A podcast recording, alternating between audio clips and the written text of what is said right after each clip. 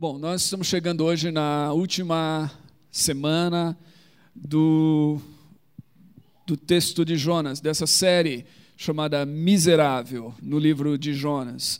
Então nós vamos ler aqui, eu quero ler, eu vou ler da NVI, o capítulo 4 de Jonas, e eu vou pontuar algumas, alguns temas aqui no capítulo 4, é, fechando a série. E eu espero que a gente possa realmente captar essa mensagem de Jonas. Jonas 4, versículo 1, diz assim: Jonas, porém, ficou profundamente descontente com isso e enfureceu-se. Ele orou ao Senhor: Senhor, não foi isso que eu disse quando ainda estava em casa? Foi por isso que me apressei em fugir para Tarsis eu sabia que tu és Deus misericordioso e compassivo, muito paciente, cheio de amor e que prometes castigar, mas depois te arrependes. Agora, Senhor, tira a minha vida, eu imploro, porque para mim é melhor morrer do que viver. O Senhor lhe respondeu: Você tem alguma razão para essa fúria? Jonas saiu e sentou-se num lugar a leste da cidade. Ali construiu para si um abrigo, sentou-se à sua sombra e esperou para ver o que aconteceria com a cidade. Então o Senhor Deus fez crescer uma planta sobre Jonas, para dar sombra à sua cabeça e livrá-lo do calor, o que deu grande alegria a Jonas. Mas na madrugada do dia seguinte, Deus mandou uma lagarta atacar a planta e ela secou-se.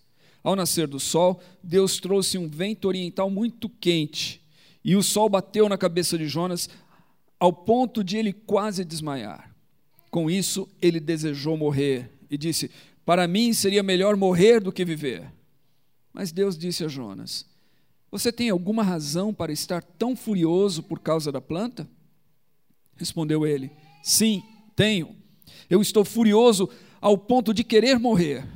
Mas o Senhor lhe disse: você tem pena dessa planta, embora não a tenha podado, nem a tenha feito crescer. Ela nasceu numa noite e numa noite morreu. Contudo, Nínive tem mais de 120 mil pessoas que não sabem nem distinguir a mão direita da esquerda, além de muitos rebanhos. Não deveria eu ter pena dessa grande cidade?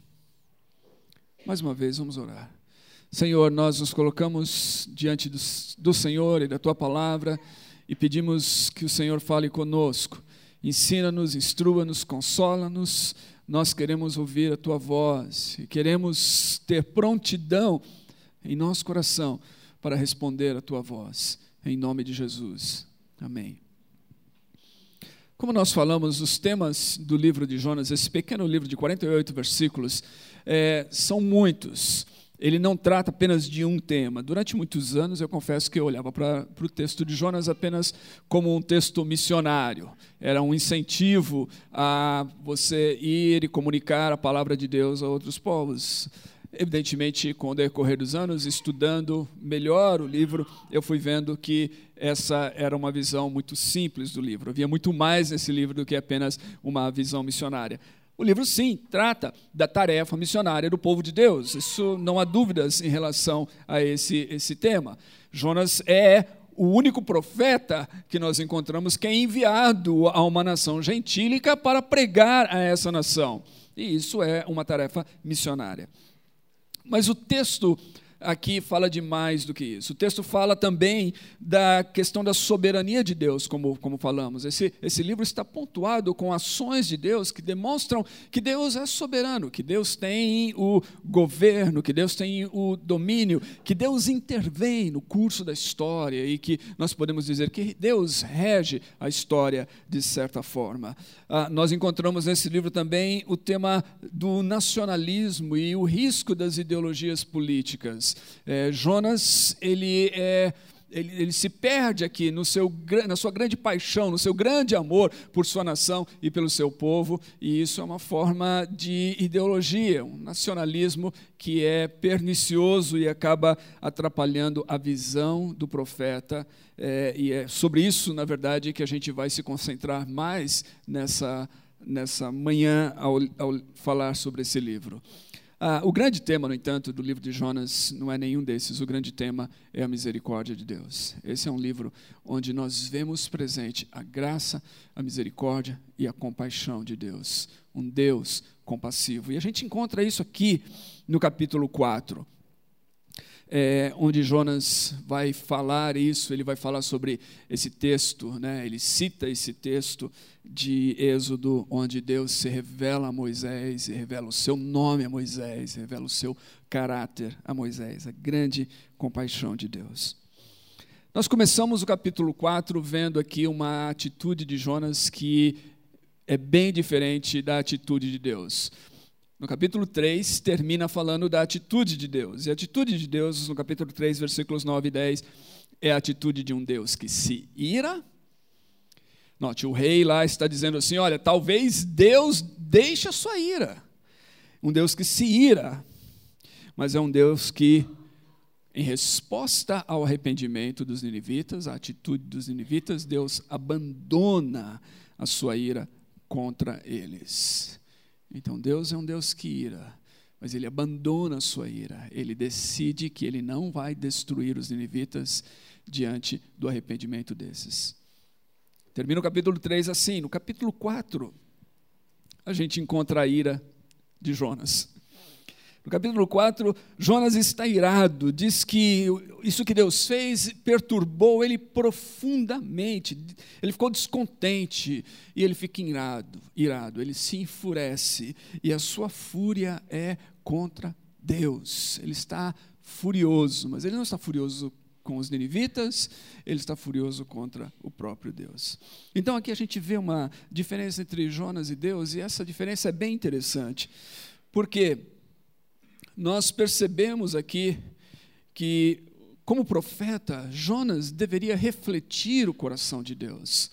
Jonas deveria ser porta-voz de Deus. Jonas deveria transmitir para o povo aquilo que Deus é e como Deus se sente em relação a, ao mundo, à história, às coisas, refletindo o coração de Deus. Mas, em vez disso, nós, nós percebemos que Jonas perdeu a sintonia com o coração de Deus.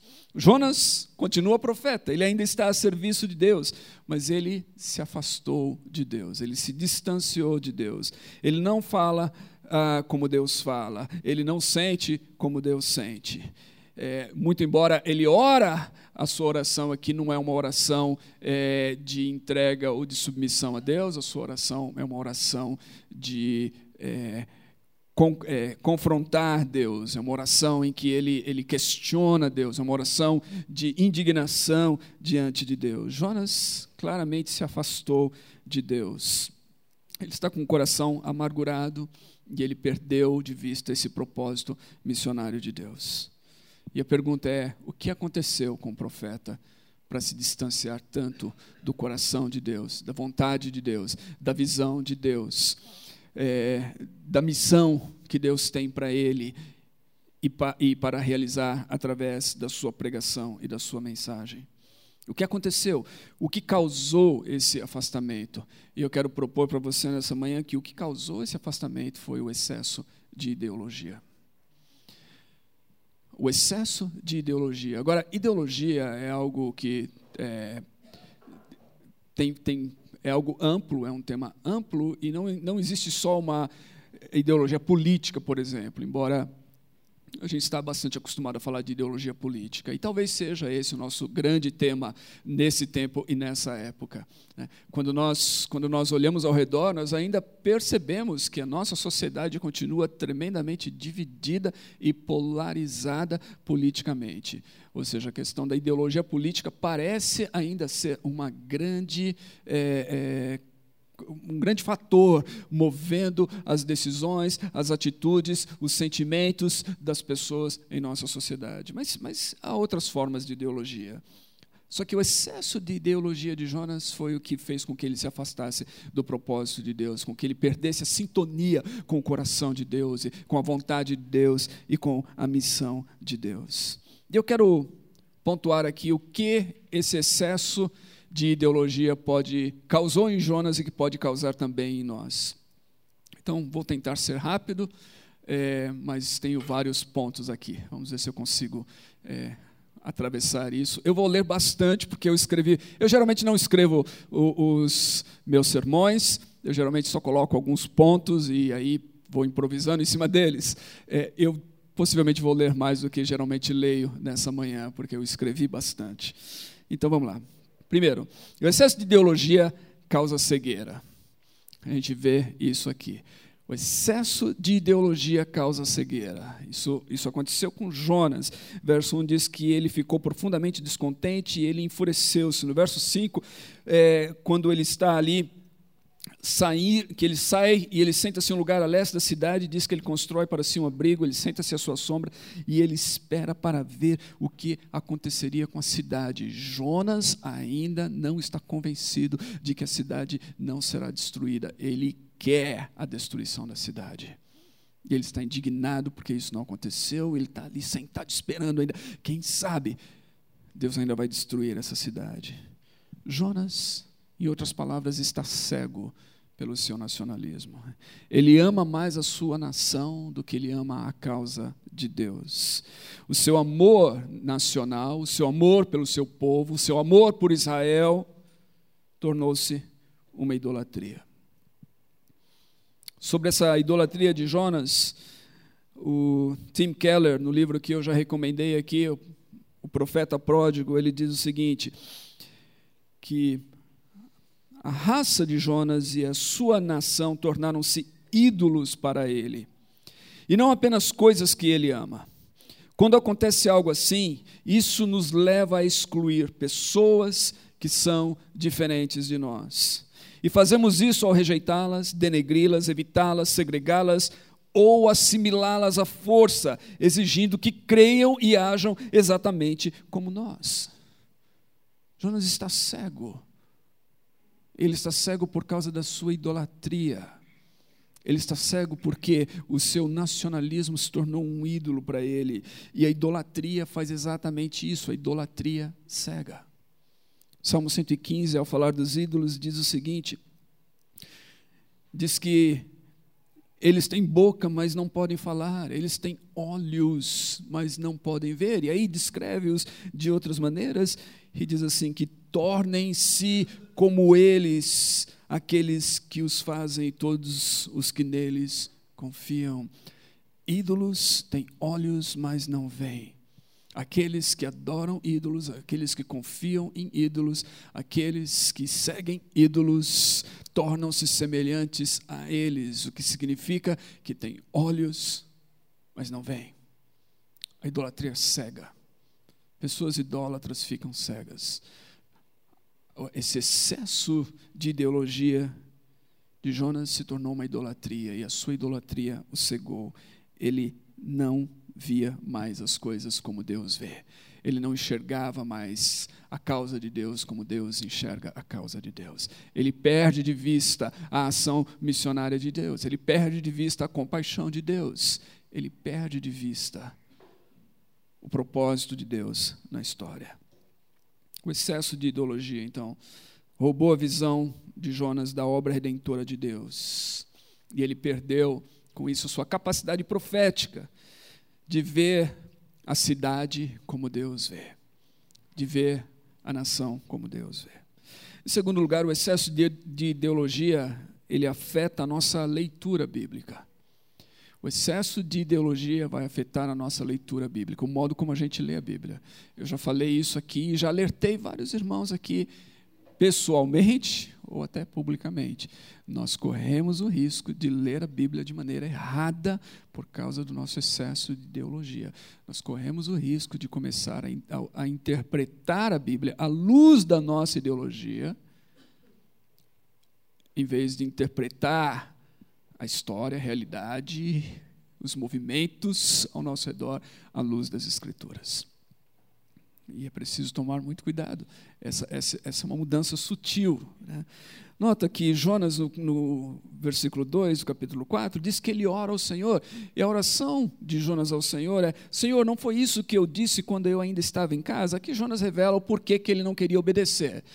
Está revelado aqui. Eu disse isso, Senhor. Eu, foi por isso que eu me apressei a fugir ou para Tarsis, a ir na direção oposta. Por quê? Ele fala: Eu sabia que tu és um Deus misericordioso e compassivo, muito paciente, cheio de amor e que prometes castigar, mas depois te arrependes. Jonas está citando aqui Êxodo 34, versículos 5 a 7, quando Deus se revela a Moisés. E diz lá que o Senhor desceu numa nuvem e permaneceu ali e proclamou o seu nome, dizendo: O Senhor. Esse é o seu nome, o Senhor. E ele passou diante de Moisés. Moisés vê, então, ele tem um vislumbre de Deus, do Senhor. E ele passou diante de Moisés proclamando: Senhor, Senhor. Note, Deus está proclamando, não é Moisés, Deus está proclamando o seu nome: Senhor, Senhor. E Deus está falando acerca de si mesmo para Moisés: Deus compassivo e misericordioso paciente, cheio de amor e fidelidade, que mantém o seu amor a milhares e perdoa a maldade, a rebelião e o pecado. É assim que Deus se revelou. Esse é o nome de Deus. O nome de Deus, como diz o Papa Francisco, num dos seus livros, o nome de Deus é misericórdia. Esse é o nome de Deus.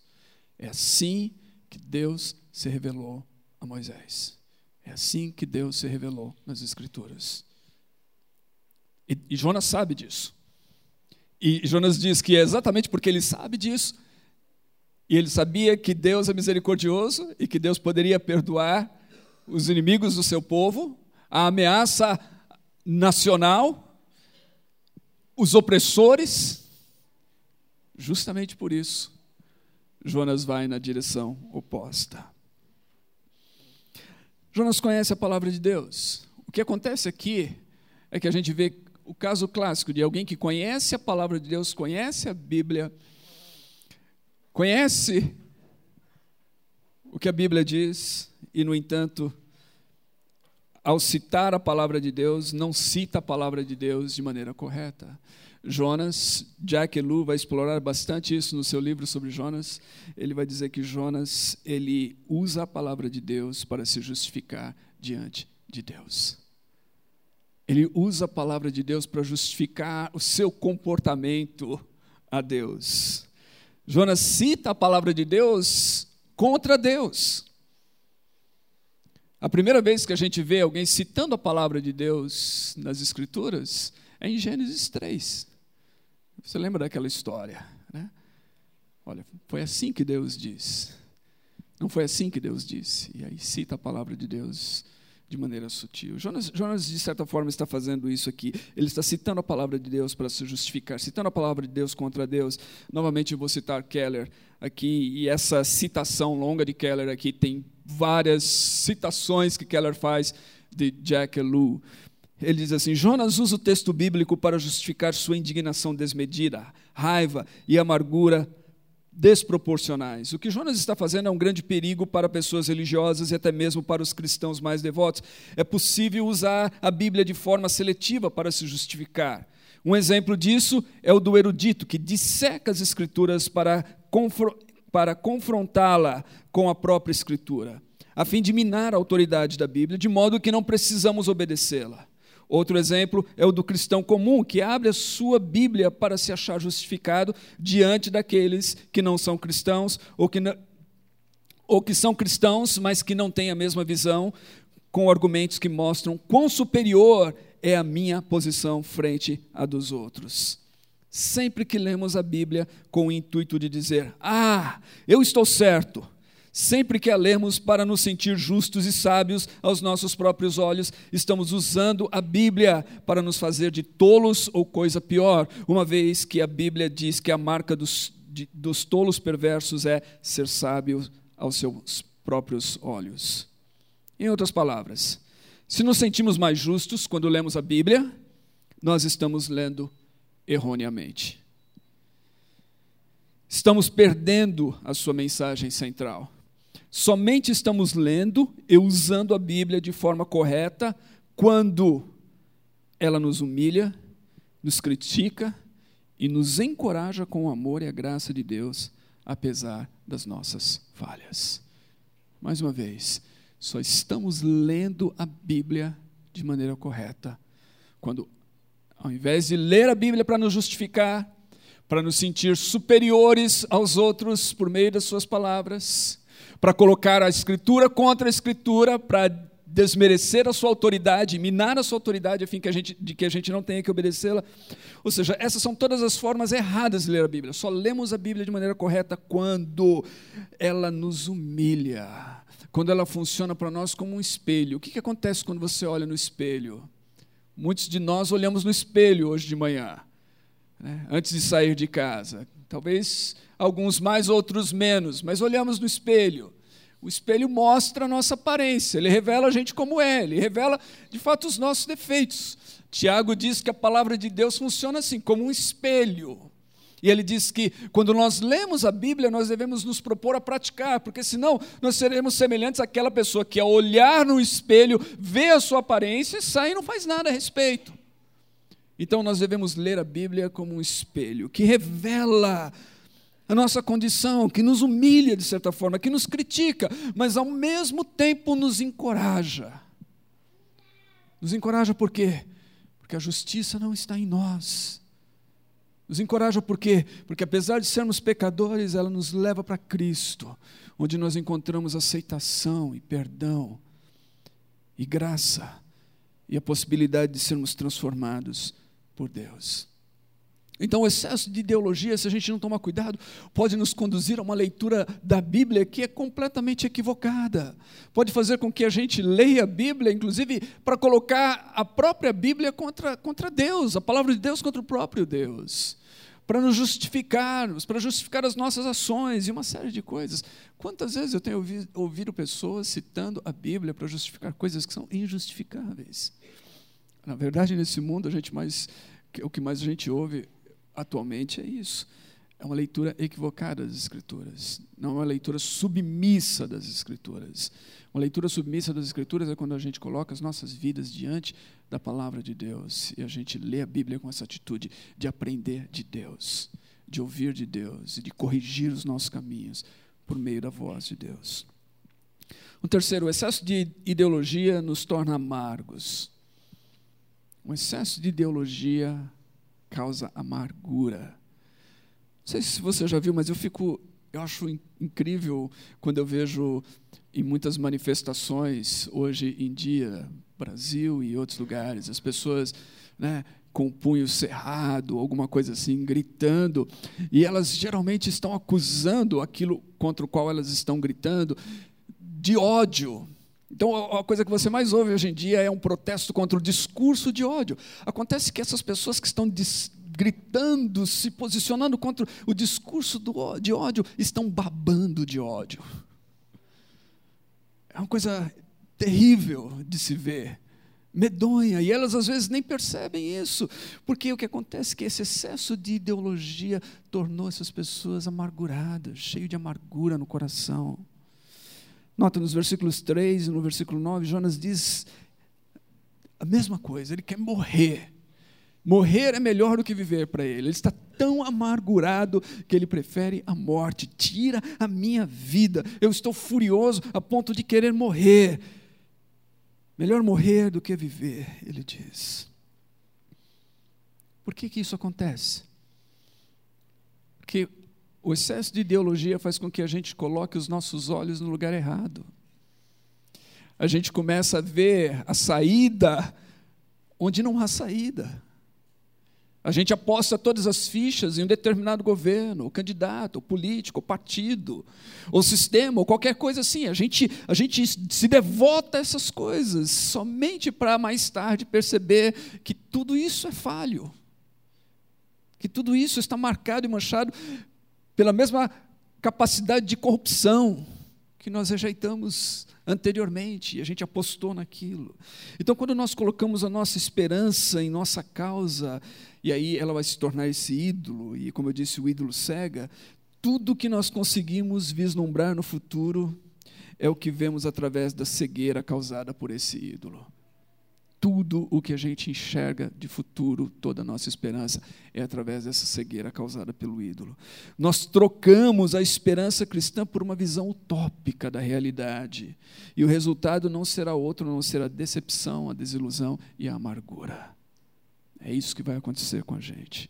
A ideologia em excesso ela nos torna amargos, ela rouba a nossa doçura, ela acaba com os nossos relacionamentos com aqueles que pensam diferentes de nós, ela torna a nossa indignação não em força propulsora para a vida, mas em desejo de morte, amargurados. Se não podemos matar os outros, os nossos inimigos, aqueles que a gente enxerga como inimigos da causa, do progresso, do futuro melhor que a gente desejou e ansiou e apostou as nossas fichas, nós desejamos, nós desejamos a morte nós mesmos. Nós ficamos desesperados, nós, nós caímos numa depressão terrível e queremos morrer porque não vislumbramos mais o futuro com esperança. A esperança foi sequestrada pela utopia. E o, e o resultado disso é decepção. Então, o excesso de ideologia torna a gente pessoas amargas. Pessoas amargas, sem doçura, mas amargas. É isso, essa é a condição de Jonas. Quarto, o excesso de ideologia pode substituir a nossa confiança na ação soberana de Deus. O excesso de ideologia pode substituir a nossa confiança na ação soberana de Deus, um Deus que age. Nos versículos 6 a 8, a gente encontra aqui essa descrição da ação soberana de Deus da seguinte maneira: diz que Deus fez crescer uma planta para trazer conforto para Jonas naquele calor. E aí depois diz aqui que Deus mandou uma lagarta para atacar a planta, e a planta morre. E aí nasce o sol, e Jonas está lá, nesse sol quente, batendo na sua cabeça, a ponto de ele quase desmaiar. E aí o que, que acontece? Deus manda um, um vento oriental, quente, sobre Jonas. Então, é interessante isso. Os, os, verbos aqui todos indicam que Deus ordenou. Deus ordenou o nascimento da planta. Deus ordenou que a lagarta atacasse a planta. Deus ordenou que o vento soprasse sobre a cabeça de Jonas. Deus está ordenando todas essas coisas, Deus está no controle, Deus está dirigindo todas essas coisas. Elas não estão acontecendo por acaso, aleatoriamente. É Deus que é Senhor dessa história, Deus é que está regendo isso. Como eu disse, esse é um dos temas presentes no livro de Jonas. Né? É, é o, que Deus é o Senhor da história. Ele está intervindo, ele está guiando, ele está interferindo no rumo dessa história. Ele manda tempestade, depois ele acalma a tempestade. Ele envia um grande peixe para engolir Jonas, depois ele manda que o peixe vomite Jonas na praia. Deus está no controle de tudo isso. Essa é a ação soberana de Deus. Deus é Senhor da história. Jonas não consegue perceber isso mais. O profeta de Deus perde essa visão da soberania de Deus. Ele não percebe a ação soberana de Deus porque ele está com seus olhos fixos em sua própria ideologia, em seu nacionalismo, em sua política nacionalista que o cegou. O mesmo pode acontecer conosco. A gente pode ficar tão fixo em nossas ideias políticas que nós perdemos de vista que Deus continua sendo Senhor da história. Meus irmãos, se este ou aquele governo for eleito ou cair, Deus é Senhor da história. Deus é Senhor. E Deus vai trabalhar a despeito desse ou daquele. E às vezes Deus vai usar um mau governo para fazer com que a gente volte para Ele e confie nele. Porque Deus é Senhor. Quando nós perdemos isso de vista, nós estamos novamente entregues à nossa própria ideologia. E o resultado disso não é outro senão aquilo que nós já falamos: cegueira, desilusão, ira, amargura. Começar a tentar ler a Bíblia de maneira errada, porque nós perdemos de vista que Deus é o Senhor da história. Quinto, o excesso de ideologia rouba a nossa compaixão. E aí a gente no, no finalzinho, a maneira como o livro termina, inclusive com uma pergunta, é Deus falando para Jonas da sua compaixão e dizendo: Jonas, você não está vendo que nessa cidade aqui tem milhares de pessoas que não conseguem discernir a mão direita da esquerda, Jonas. Você tem, você teve compaixão, você teve pena, você ficou com dó dessa planta.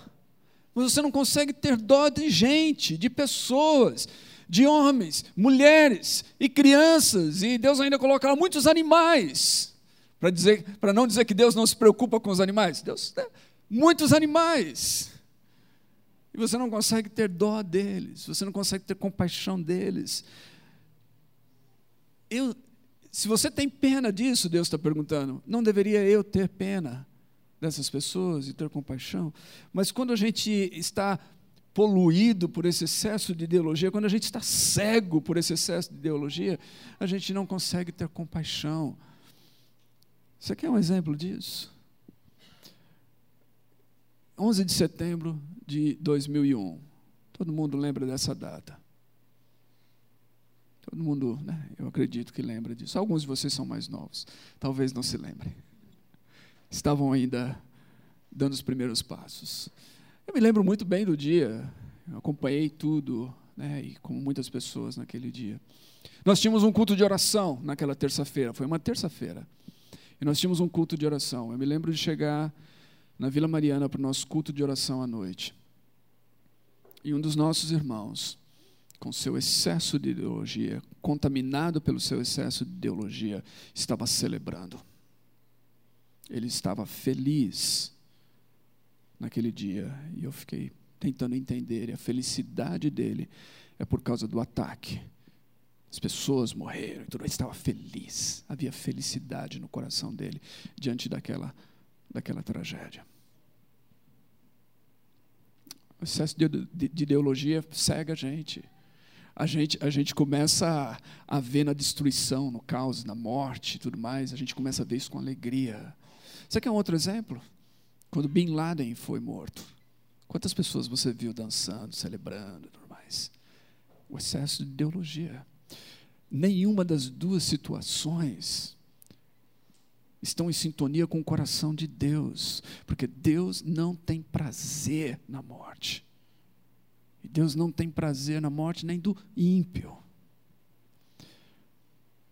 Nós não deveríamos celebrar a morte de ninguém. Diante da morte, se nós não temos nada de bom a dizer, deveríamos tão somente silenciar. Porque a morte é uma tragédia. Mas quando nós estamos contaminados pelo excesso de ideologia, nós não só celebramos a, no, a, morte, nós muitas vezes desejamos a morte dos nossos inimigos. Nós desejamos. Quantas vezes eu ouvi a pessoa falando assim: olha, eu gostaria que esse avião caísse e matasse todos esses políticos, ou isso, aquilo. A gente quer morte, a gente quer destruição. E a gente não percebe, são, é sutil isso. Mas o que aconteceu com o nosso coração é que nós perdemos a capacidade de amar, a compaixão, a capacidade de amar, que Jesus diz, até mesmo os nossos inimigos, ou que, aqueles que nós consideramos ser inimigos. Nós perdemos essa capacidade. Por quê? Por causa da ideologia. O excesso de ideologia rouba a nossa compaixão. Isso aconteceu com Jonas. Jonas ele conhece a compaixão de Deus, ele é capaz de citar o nome de Deus, ele é capaz de citar que Deus é um Deus compassivo, mas ele não consegue sentir a compaixão de Deus pelos seus inimigos. Ele não consegue ter compaixão como Deus tem. Ele ama demais a sua ideologia e aí ele sofre essa inversão de valores. Que a gente vê, ele é capaz de se compadecer por uma planta, mas ele não sente compaixão por pessoas. Ele tem pena da planta que morreu, mas não tem compaixão por pessoas. Você já viu gente assim? Você já viu pessoas dessa forma? Gente que ama a floresta, gente que ama os animais, gente que ama até os micróbios, mas odeia os seus adversários políticos. Né? Gente que é capaz de chorar a derrubada de uma árvore, mas vibra quando, um, quando seu adversário político é acometido por algum mal. É isso. Excesso de ideologia, que roubou a capacidade de amar, que roubou a capacidade de, de ser compassivo, que impede você de estar em sintonia com Deus e com o coração de Deus. E sexto, o excesso de ideologia afeta o ofício profético. Jonas é profeta, mas o, excesso de ideologia afetou a sua capacidade de exercer o seu ofício profético. Nós encontramos aqui nesse capítulo 4, quatro vezes a expressão de fúria ou indignação, referindo-se a Jonas. No versículo 1, no versículo 4, duas vezes no versículo 9. Fala que ele enfureceu-se, fala que ele está cheio de fúria, que ele está furioso. Esse é o profeta. Ele está furioso, está indignado. Agora é interessante isso, porque a indignação, ela é inerente ao ofício profético. O profeta é alguém com capacidade de se indignar. O profeta é aquele que olha para as coisas e fica, de fato, indignado. Profetas olham a injustiça, a idolatria e o pecado do povo e ficam indignados por isso. Então, a indignação, ela é inerente ao ofício profético. Ela faz parte desse ofício. A indignação do profeta, ela tem como propósito apontar para a indignação do próprio Deus. O profeta, como porta-voz de Deus, quando ele está indignado com a injustiça, ele está dizendo para o povo que é assim que Deus se sente em relação à injustiça. Essa é é o reflexo do coração de Deus. Agora, Jonas, como profeta de Deus, capaz de sentir-se indignado, está com um grande problema agora, por causa da sua ideologia. Ele está indignado com a coisa errada. Ele está indignado porque os inimigos dele, políticos e nacionais, foram poupados da destruição. Ele está indignado porque Deus é misericordioso. Ele está indignado porque Deus é Deus. A misericórdia de Deus é parte de quem Deus é. É o ser de Deus, é a expressão de Deus. Jonas está indignado porque Deus é Deus. Jonas queria, nesse momento, que Deus fosse outra coisa. Que, que Deus não fosse misericordioso. Que Deus fosse um Deus desenhado pela sua ideologia. Um Deus que, nesse exato momento, fosse capaz de destruir todos os seus inimigos. Mas Deus é Deus. E Jonas estava descontente com isso. Então, o excesso de ideologia ele afeta o ofício profético. Em vez de falar da parte de Deus, falamos em nome de Deus, mas não a serviço de Deus, mas a serviço da nossa própria causa. Nós confundimos a causa de Deus com a nossa. E quando percebemos que a causa de Deus não é a nossa, nós ficamos indignados com Deus. É isso que acontece. Nós perdemos o ofício, a capacidade de funcionar como profetas. A nossa vocação profética, a vocação do povo de Deus é uma vocação profética. A vocação da igreja é uma vocação profética. É uma vocação de denúncia da injustiça. É uma vocação de apontar o, o, o engano e o pecado e a idolatria. Essa é a vocação do povo de Deus. Nós perdemos isso pelo excesso da nossa ideologia. Novamente, nós falamos da parte de Deus, mas nós não trazemos a mensagem de Deus. Nós não refletimos o caráter de Deus, a santidade e a justiça de Deus. O que nós oferecemos é a nossa interpretação de Deus filtrada pelas lentes da nossa ideologia. E aí nós não somos mais profetas em nosso tempo, em nossa geração, em nossa época, por causa do excesso de ideologia.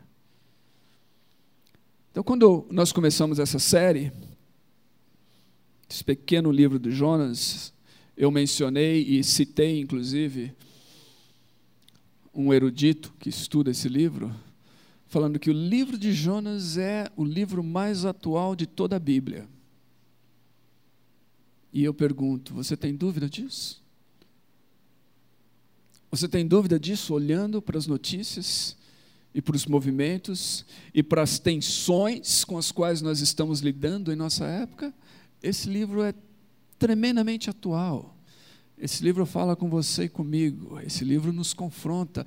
Como eu disse na semana passada, Jonas somos nós, muitas vezes. Nós agimos e nos posicionamos como Jonas. E nós fazemos isso por causa da nossa paixão ideológica porque nós nos enamoramos e passamos a amar mais certas propostas políticas ou ideológicas, certas saídas que encontramos para a sociedade, do que a, a, a própria vocação ministerial, a missão de Deus, a compaixão de Deus. O que aconteceu com Jonas acontece conosco também. Por isso é preciso que a gente ame mais a causa de Deus do que a nossa própria causa. Jesus disse: Amarás o Senhor teu Deus acima de todas as coisas. Eu devo amar mais a Deus do que qualquer outra coisa, inclusive a minha causa. Todos nós temos uma causa. E todos nós nesse mundo hoje somos levados a abraçar muitas causas. E tem tanta gente que abraçou tantas causas e nesse abraçar tantas causas perdeu de vista Deus. Tem gente que ama mais a causa do que Deus.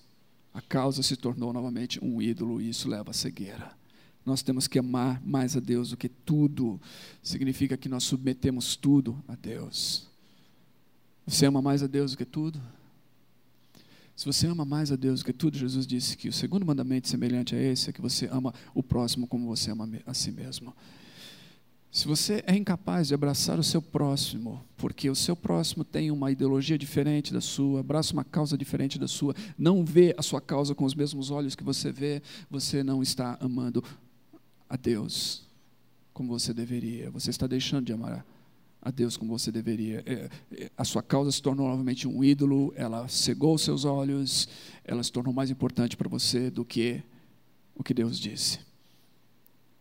Eu falei aqui, numa dessas semanas, quando alguém deixa de fazer parte da igreja, quando alguém deixa de frequentar a igreja, porque fala assim, nessa igreja tem muitas pessoas, eu vi isso aqui nas épocas das eleições, aquela igreja tem muita gente desse ou daquele espectro ideológico, eu não quero mais frequentar aquela igreja. É, é, é, a evidência de que esse ou aquele espectro ideológico se tornou mais importante para essa pessoa do que a comunhão com Deus, o amor a Deus, a comunhão dos irmãos. É evidente que se tornou mais importante do que a cruz de Cristo. É evidente que essa pessoa se, se perdeu na sua ideologia e no seu excesso de ideologia. Nós precisamos submeter os nossos projetos à cruz de Cristo. Todos nós temos novamente uma visão, todos nós enxergamos o mundo com certas lentes, todos nós temos uma visão e, e, e imaginamos que as coisas seriam melhores dessa ou daquela maneira. Todos nós, eu, você, ninguém está livre disso. Mas nós precisamos submeter a nossa visão, o nosso projeto, as nossas intenções, o modo como nós enxergamos esse futuro melhor à cruz de Cristo, porque na cruz de Cristo e por meio da cruz nós enxergamos o juízo de Deus sobre todos os pecados e nós enxergamos a compaixão de Deus para todos os pecadores. Se a nossa teologia é incapaz de conciliar juízo e compaixão, nós, nossa teologia está manchada de alguma forma por uma ideologia equivocada. Na cruz nós encontramos juízo e compaixão, por isso devemos submeter tudo à cruz. Não há um justo sequer, a cruz nos diz, e não há ninguém que Deus não possa salvar, e isso inclui aqueles que nós consideramos os nossos inimigos, ou que pensamos serem os nossos inimigos políticos. Portanto, nós precisamos aprender com esse livro de Jonas a ver o mundo e a história sob a ótica de Deus. Deus é Senhor, Deus é soberano. As coisas que acontecem no mundo não escapam desse Deus, por mais terríveis que elas sejam. Por mais terríveis que elas sejam. Essa semana eu estava conversando com alguns irmãos aqui no escritório. Diante da, de uma notícia que se tornou aí bombom nas redes, é, da crueldade, do bullying para com um menino de 9 anos, se não me engano, na Nova Zelândia, Austrália, é, não lembro, um desses dois países. Diante daquela notícia de tremenda crueldade, quando eu li aquilo, meu coração doeu literalmente. Eu fiquei triste, triste, triste de ver essa crueldade, como que o ser humano pode ser cruel e como que, como que isso pode, né? Como a nossa crueldade, a gente zombar da condição de uma pessoa é uma coisa tão cruel e, e esse menino, uma criança, querer morrer por não, não suportar mais o bullying. E eu estava, eu estava conversando com os irmãos sobre isso. Eu falei: isso é apenas uma coisa. Num mundo onde a cada segundo atos piores do que esse estão acontecendo. Eles estão acontecendo 24 horas por dia, sete dias por semana. Eles estão acontecendo o tempo todo. Nós não temos a mínima noção da maldade que acontece nesse mundo. E eu dizia para as pessoas, eu fico imaginando Deus, porque Deus vê e Deus sabe. Deus vê e Deus sabe. Eu não consigo suportar. Deus vê e Deus sabe. Por isso que diz que Deus é um Deus compassivo. Deus, Deus é um Deus longânimo. Deus demora para se irar. Quando Pedro está falando sobre a segunda vinda, ele diz assim: irmãos, eu não quero que vocês achem que, que, que, que, o Senhor está atrasado. Não, ele fala assim: na verdade, Deus está sendo paciente. Deus é um Deus longânimo. Deus é paciente. Então a gente precisa entender que a história, mesmo nos seus momentos mais difíceis, mesmo quando as coisas parecem completamente fora de controle, ela não fugiu do controle de Deus. Deus continua sendo o Senhor da história. E a nossa única esperança, na verdade, na história está na soberania de Deus. Nós precisamos olhar para, para os seres humanos como feitos à imagem e semelhança de Deus. Todo ser humano todo ser humano, todo, não existe nem um ser humano que não tenha sido criado à imagem e semelhança de Deus. Nós ficamos é, deslumbrados né, é, diante de, de uma montanha, diante de um pôr do sol, diante sei lá, de uma praia é, bela, nós, nós, ficamos espantados, nós achamos isso majestoso. Sabe o que, o que causa é, é o que traz alegria ao coração de Deus, o ser humano que ele criou é a sua imagem e semelhança. Os olhos de Deus, toda a beleza do mundo não é nada comparado ao ser humano. E nós precisamos aprender a ver o ser humano com esse olhar de Deus. Por mais caído, por mais afundado que ele esteja no seu pecado. Eu contei uma história aqui, já algumas vezes você já me ouviu falar sobre isso, mas uma vez em que a gente, que eu estava com alguns irmãos lá na Cracolândia e num lugar difícil, uma pessoa falou: "Cante, cante essa música para mim. Cante essa música que diz: você tem valor". Eu lembro de olhar ao redor e todo aquele contexto era um contexto de, de tremenda decadência. Mas estava ali seres humanos criados à imagem e semelhança de Deus, manchados pelo pecado haviam se tornado, talvez, diante da sociedade, como escória, lixo. Mas estavam ali. Eu lembro a gente cantando essa música que eu nem gostava. E olhando para aquelas pessoas e sendo tocado profundamente com esse senso. É, você tem valor. Você tem valor, porque Deus te criou. Então, nós precisamos aprender a ver os seres humanos como criados à imagem e semelhança de Deus. Se a gente, se a gente colocar essa, essas coisas diante de nós, isso vai nos livrar dessa cegueira da ideologia. Novamente, a gente tem que submeter as nossas ideologias à palavra de Deus, é a revelação de Deus. Que Ele é Senhor da história. Ele é Senhor da história, ok? Isso, isso vai nos livrar de uma série de coisas em relação à história, ideologicamente. Deus é Senhor da história. É, Deus criou os seres humanos à sua imagem e semelhança. Todo ser humano tem valor diante dos olhos de Deus por causa da sua imagem e semelhança. Nós precisamos entender que o mal não é apenas uma condição social, mas uma condição do coração. Os seres humanos são pecadores por natureza. Nós temos que olhar para as pessoas, assim como olhar para nós, como pecadores. Essa é a situação. Nós precisamos entender que a salvação e a redenção só existe por meio de Jesus, ou seja, a nossa esperança futura é só por meio dele. Cristo em vós é a esperança da glória.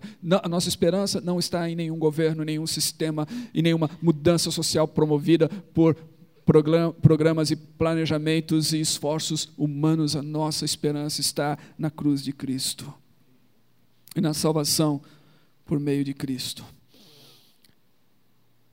Temos que pregar a salvação e a redenção por meio de Jesus como condição sine qua non para uma sociedade mais justa, mais compassiva e mais pacífica.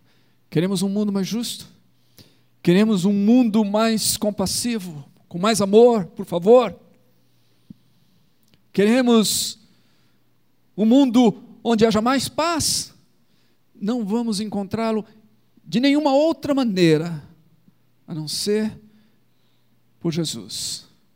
Por isso precisamos pregar Jesus. Jonas foi um profeta rebelde, um profeta pródigo, um profeta que se desviou, um profeta que perdeu o rumo, um profeta miserável. Pelo excesso da sua ideologia, ele perdeu sintonia com o coração de Deus. E nós? Que tipo de profetas que tipo de, de porta-vozes de Deus nós somos em nossa sociedade e no mundo hoje? Corremos o mesmo risco que Jonas, se não tomarmos cuidado. Que Deus nos livre de sucumbirmos às nossas ideologias. Que Deus nos ajude a amá-lo mais do que os nossos projetos de política, de poder, de conquista e de transformação. Que Deus nos ensine e nos lembre que a nossa única esperança está em Cristo e na cruz de Cristo, para a qual eu morri para o mundo, Paulo diz, e o mundo para mim.